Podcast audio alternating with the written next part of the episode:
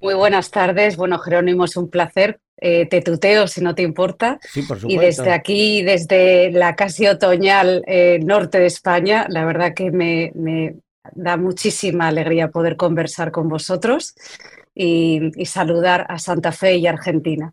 Bien, Alejandra Núñez, le comentamos a los oyentes y va a ser parte de la séptima cumbre iberoamericana del seguro en Montevideo el próximo 4 y 5 de octubre.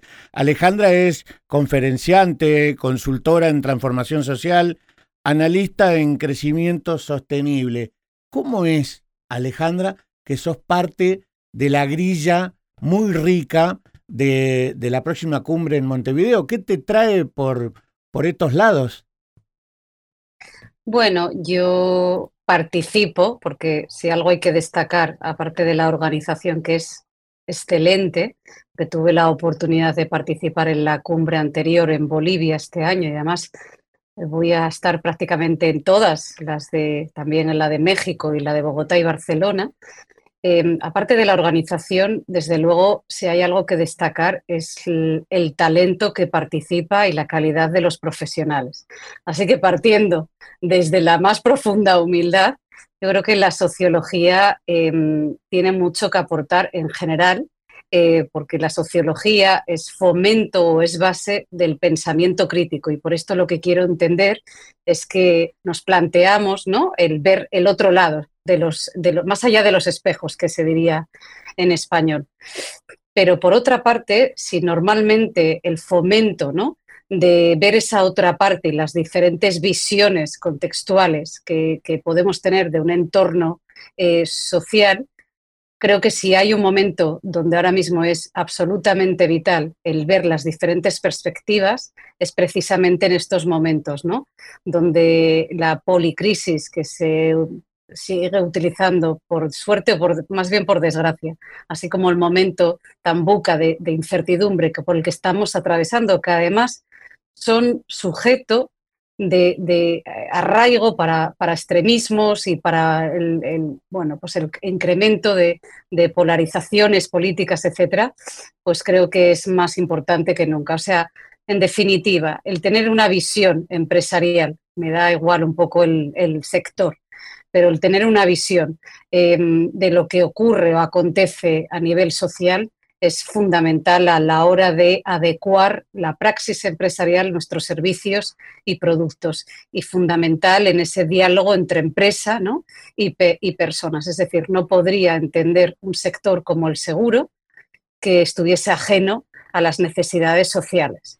Cuando charlamos eh, a principio de año con Pascual Longuera, secretario general de la Alianza del Seguro, él nos comentaba que la cumbre de Uruguay orbitará alrededor de la tecnología, la longevidad, la equidad, la inclusión, la salud, el valor social que tiene el, seguro. Y justamente tu conferencia programada en el laboratorio de Uruguay, en el, LATU, eh, va a girar en torno a eso, ¿no? Eh, en, torno a la longevidad.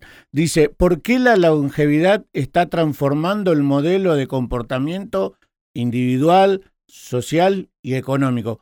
Qué pregunta que vas a responder, ¿no? Intentaré ser breve, que es complejo, por lo cual también te pido disculpas, pero bueno, es así en grandes titulares. Podemos decir con rotundidad que si cogemos los últimos doscientos y pico años, ¿no? si cogemos como referencia los, desde la revolución industrial, no cabe la menor duda que ha habido un incremento en, términos de, bienestar y de avance, avance eh, en todos los sentidos. ¿no? Eh, y prueba de ello es la, esperanza de vida. A mayor riqueza o productividad, mayor esperanza de vida.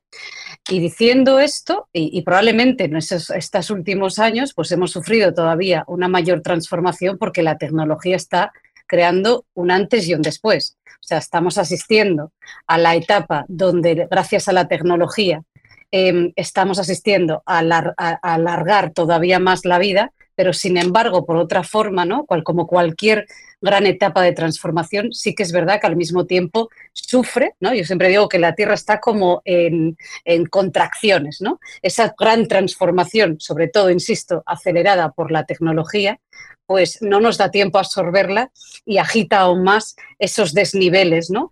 que puede haber entre contextos y entre países.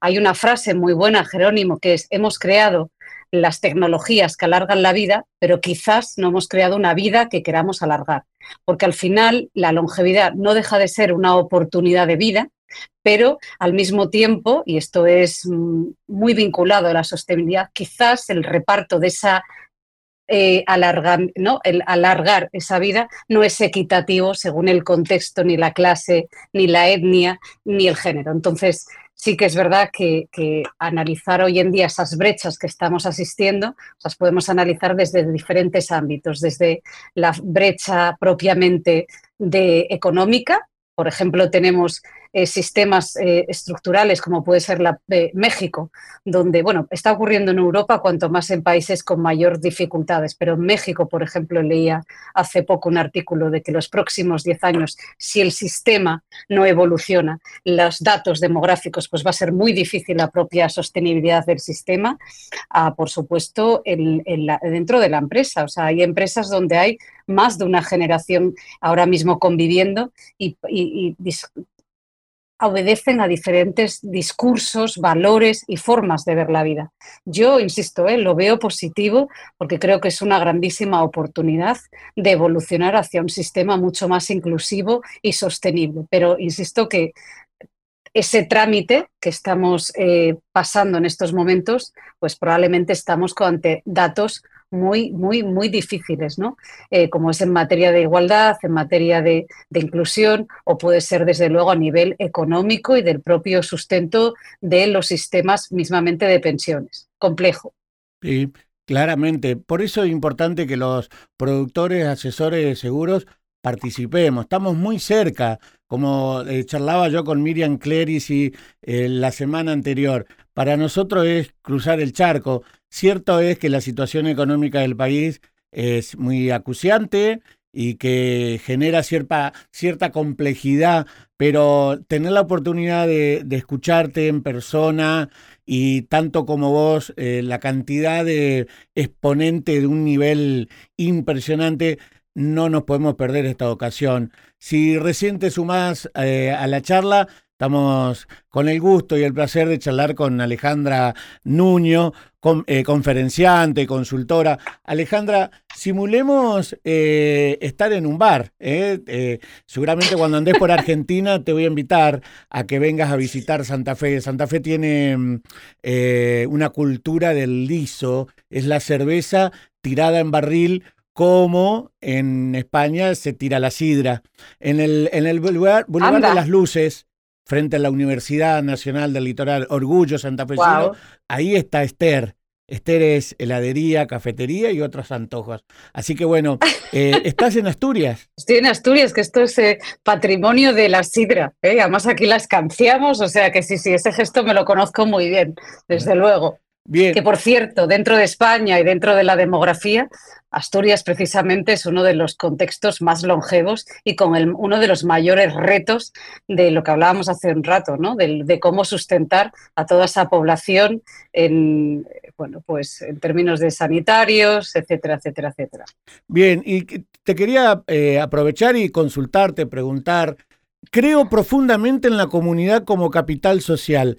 Alejandra, decime, ¿qué es la sociedad del kilómetro cero? Bueno, este es el nuevo, ese es el nuevo concepto en el que estoy trabajando, porque al final todo, todo el, el, avance no deja de ser evolutivo. Y creo que en estos momentos estamos atravesando una tormenta eh, bastante preocupante. Para mí ahora hablar de salud y de sostenibilidad es hablar de ese em, reto tan brutal al que estamos siendo sometidos por, en el contexto de la posverdad. Es decir, cada vez asistimos más a una manipulación de lo que es la verdad. probablemente fruto del control de datos, probablemente fruto de que la, contextualización de la democratización de la sociedad de la información, que es accesible y casi prácticamente hoy en día cualquiera puede estar generando contenido, y, eso hace que sea muy difícil el probar la fuente eh, y la credibilidad y el rigor de la argumentación. Si a eso le añades eh, la manipulación en los intereses de estructuras políticas, todavía estamos más desamparados. ¿no? Así que para mí la sociedad del kilómetro cero es esa urgencia que tenemos de recuperar la confianza, y voy a repetir la frase, yo soy muy pasional, esa urgencia que tenemos de recuperar la confianza en la participación por parte de la sociedad civil, en la participación del debate público y en la recuperación eh, de, contrastar las fuentes, el rigor, el pensamiento crítico y no dejarse manipular, porque la verdad existe y debemos de contrastar constantemente las narrativas a las que estamos sometidos. Y digo esto porque si hay un si es verdad, Jerónimo, que a raíz de la pandemia sufrimos un, un proceso de aceleración, de desglobalización, porque vimos claramente la dependencia que teníamos, por ejemplo, en las cadenas de producción o en las cadenas de logística o las materias primas, sí es verdad que hubo un empujón de nuevos espacios globalizados. Y eso es lo que llamamos los nuevos public goods. Por los nuevos public goods se entienden esos espacios globalizados que tomaron mayor concienciación a raíz de la pandemia, como son, por ejemplo, la educación y la salud. No podemos seguir haciendo, eh, llamándonos eh, sociedades avanzadas si seguimos sujetos de conveniencias políticas que eh, juegan con verdades tan universales como es la salud, como es la educación o como puede ser los movimientos sociales eh, del feminismo o del reto que tenemos a día de hoy de la inclusión, por ejemplo, de nuestros mayores. Eso no es sujeto de ideologías, sino que es capital social. Y nos urge, insisto, desde la educación y desde el ámbito del rigor académico, el proclamar la urgencia de saber que eso es nuestro capital social y que no podemos estar sujetos a los vaivenes ni de unos ni de los otros. Entonces, para mí, la sociedad del kilómetro cero es esa sociedad donde se recupera el valor de la educación y, el saber que hay contextos que son neutrales y no son sujeto de ideología, sino que es capital de nuestro avance, gracias a, todo lo que hemos conseguido en estos últimos años, que no podemos perder. No sé si lo he explicado con claridad, pero me tiene eh, apasionada de verdad que me tiene apasionada en estos momentos. Se, nota, se nota eh, con el ímpetu con que, con que llevas adelante la respuesta. Eh, será un placer. Como muestra gratis eh, es suficiente. Quien quiera más, que cruce el charco y que participe de la séptima cumbre de Uruguay el próximo 4 y 5, porque de verdad, si esto fue una muestra, mamita lo que se viene con esta conferencia, cuánto, cuánto hay para, para aprender, para escuchar. Y este, nosotros aquí en, Santa Fe tenemos un, una frase de que uno no consume lo que no conoce. Entonces es importante ir a este tipo de eventos académicos para, para abrir la cabeza ¿no? y formarnos como productores, asesores de seguro. Desde Santa Fe, Argentina, te quiero agradecer estos minutos, no sin antes también agradecer al, operador eh, Gustavo Sotini que llevó adelante esta transmisión y, grabar. Y será un placer enorme que nos encontremos en Montevideo. ¿La primera vez que estás en Uruguay? Sí, la primera vez y, muy ilusionada y agradecida, porque cada vez que he tenido la oportunidad de viajar a Latinoamérica, creo que es un ejercicio de humildad. Y creo que Europa y España tenemos muchísimo que aprender a nivel profesional y técnico de, vosotros como profesionales, así como de contexto, porque creo que a veces en este otro lado del océano se nos olvida el origen y el valor, por ejemplo, de la familia o de la buena educación, os lo digo de verdad. Y deseando además conocer Argentina, porque después de eh, Montevideo voy a irme unos cuantos días a Buenos Aires. Así que te tomo la palabra en esa invitación, que ya lo, ya lo he hecho así, ya he hecho, me has llevado clarísimamente en dos segundos, he cruzado y me he sentado ahí contigo. Así que que sepa usted que le voy a ir a visitar a Santa, a Santa Fe. Un abrazo a todo el equipo y muchísimas gracias. los agradecidos somos nosotros y bueno, aceptado el convite y fue un placer haber dialogado con, contigo, Alejandro Núñez. Muchas gracias por este tiempo compartido. Muchísimas gracias a vosotros.